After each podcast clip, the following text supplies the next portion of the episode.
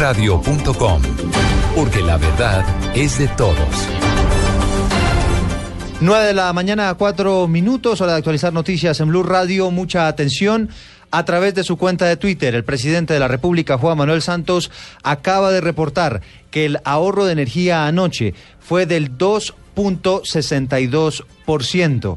Dice en su trino el jefe de Estado, ojo, no nos descuidemos en Semana Santa, esto lo sacamos adelante. Recordemos que la meta del gobierno nacional es el 5% diario sostenido en por lo menos cuatro semanas para evitar un racionamiento y vamos ya con esta una racha de dos noches donde los colombianos pues han tenido un ahorro bastante bajo de energía. El llamado del jefe de Estado es a seguir ahorrando y esto tiene el agravante de que anoche fue la hora del planeta entre las ocho y media de la noche y las nueve y treinta de la noche donde se suponía que los colombianos íbamos a apagar la luz para no solamente contribuir con el ahorro, sino también para el Día del Planeta, pero aparentemente esto no se cumplió.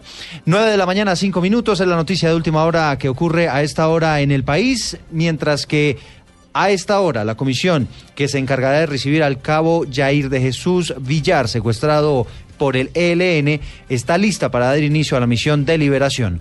Lo último lo tiene en Cali Carlos Aponte. Efectivamente, Eduardo, Monseñor Darío de Jesús Monsalve, arzobispo de Cali, una comisión de la Cruz Roja esperan a esta hora que inicie la, operación de rescate del cabo Jair de Jesús Villar, secuestrado por la guerrilla del ELN en Segovia, Antioquia, desde febrero. Estamos eh, eh, en la etapa mm, eh, decisiva, que significa que ahora abordaremos pues el, el, medio de transporte, tendremos las las coordenadas y ya nos movemos dentro de un cuadrante ya identificado. Bueno, esperamos lograr con éxito el encuentro con, con la gente eh, y la persona que tiene en su poder y regresar con él. Dice el jerarca de la Iglesia Católica que hasta ahora se está cumpliendo al pie de la letra el cronograma establecido para la liberación del cabo. Desde Cali, Carlos Andrés Aponte, Blue Radio. Esta liberación, eh, Carlos, se daría en una zona selvática del departamento de Bolívar, según lo confirmó el alcalde del municipio de Segovia, en Antioquia, que fue la región donde fue secuestrado. En Medellín, Kelly Arango. Según el alcalde de Segovia, Gustavo Tobón Vélez, la liberación del cabo Jair de Jesús Villar no se realizaría en ese municipio, sino en el sur del departamento de Bolívar. Sí, parece que ya es inminente la liberación, pero eso se va a hacer para la zona del sur de Bolívar. Entonces, ya con, los, con la información que hemos tenido del ejército, eh, se está preparando la liberación de esa zona, que es una zona que limita con Segovia, zona limítrofe con Segovia. Pero hay algo que está casi más que no va a ser aquí en el municipio de Segovia, porque va a ser para otras zonas, esa, esa zona de, del norte de Segovia que limita con el sur de Bolívar es una, es una zona muy, muy selvática, es una zona pues, muy distante de nuestro municipio. El mandatario local señaló que aunque las autoridades aún no han notificado el protocolo de la liberación del uniformado, confía en que se realice en las próximas horas. En Medellín, Kelly Arango, Blue Radio. Son las 9 de la mañana, 8 minutos. A esta hora las autoridades intentan habilitar la vía entre Bogotá y Honda, que está bloqueada por un accidente de tránsito. Carlos Albino. Así es, este terrible accidente ocurrió a las 6 y 45 minutos de la mañana en el kilómetro 36, más 700 metros de la vía Corán-Guauduas. Un conductor perdió la vida. En conversación con Blue Radio, el general Castrillón Lara Ramiro, director nacional de Tránsito y Transporte, relató lo sucedido conductor de un tractocamión se bajó a revisar el estado de sus llantas y otro vehículo que venía en la parte de atrás lo impacta causándole la muerte. En estos momentos la vía se está habilitando precisamente por el hecho del accidente. También tenemos que informarles que en el tramo Girardot La Mesa por la vereda San Antonio hay paso por un solo carril justamente en el kilómetro 95 por trabajos en la vía. También hay paso por un solo carril en el kilómetro 34 en la vía Villeta Bogotá por ampliación de la doble calzada. Carlos Arturo Albino, Blue Radio. Gracias, Carlos. Esta madrugada fue asesinada una estudiante de la Universidad del Atlántico en Barranquilla, Diana Ospino.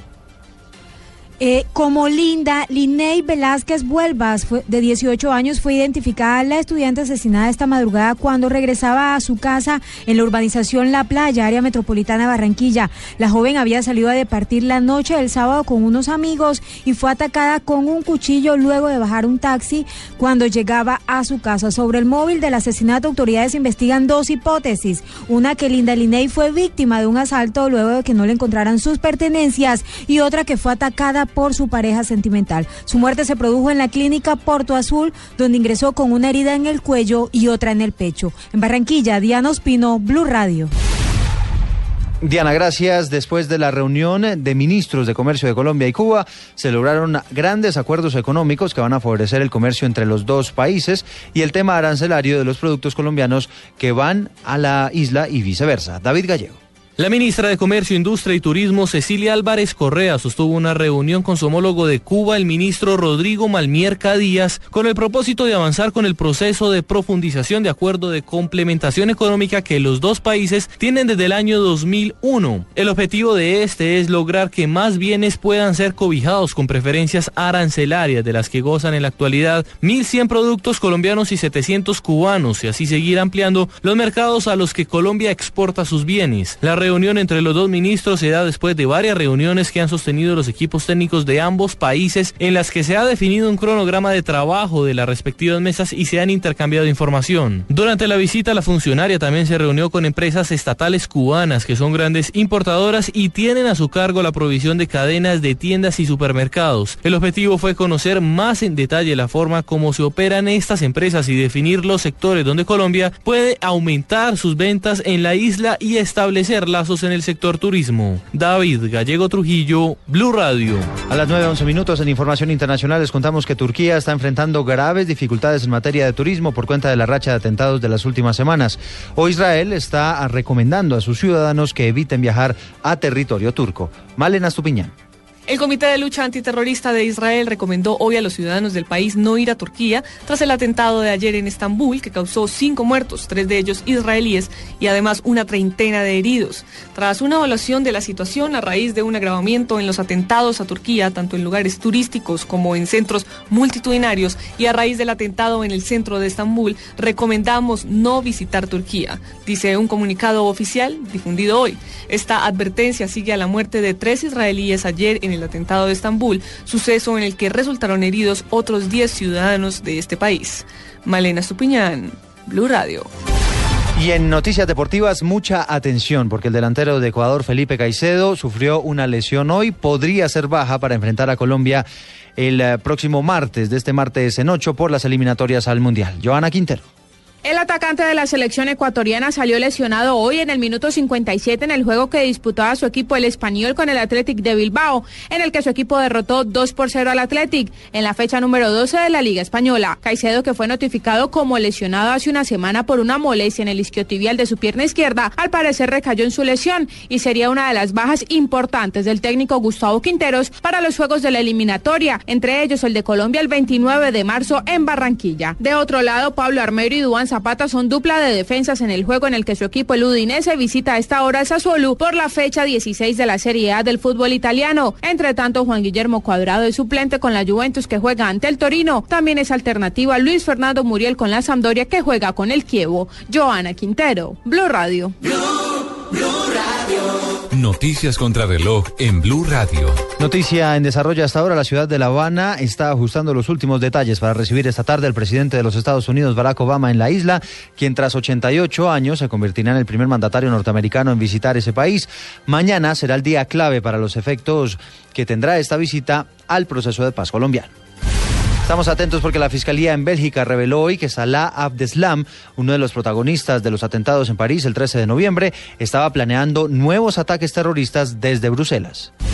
Y la cifra que es noticia hasta ahora, cerca de un millón de personas protestaron en las últimas horas en los estados de Arizona y Nueva York contra la candidatura presidencial de Donald Trump, horas después de que la cadena Fox enviara un comunicado en el cual rechazaba los ataques sexistas del magnate. La ampliación de estas noticias las encuentra en blurradio.com. Sigan con el Blue